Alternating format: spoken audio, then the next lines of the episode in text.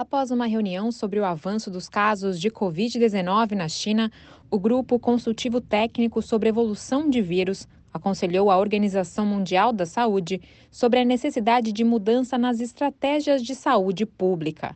Os cientistas destacam a necessidade crítica e a importância de análises adicionais, bem como o compartilhamento de dados de sequenciamento para entender a evolução do vírus e o surgimento de mutações ou variantes preocupantes. O diretor de emergências da OMS, Mike Ryan, falou a jornalistas nesta quarta-feira e destacou que ainda há lacunas nos dados recebidos das autoridades chinesas.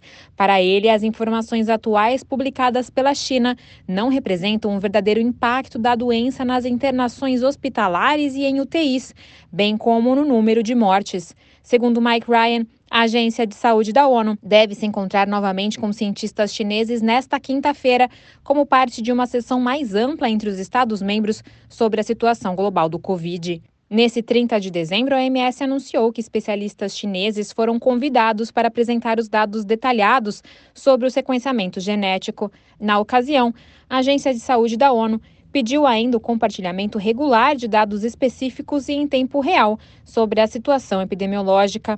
A OMS também solicitou mais dados sobre o impacto da doença, incluindo hospitalizações, internações e mortes em unidades de terapia intensiva e dados sobre vacinações entregues e situação vacinal, especialmente em pessoas vulneráveis e com mais de 60 anos. Da ONU News em Nova York, Mara Lopes.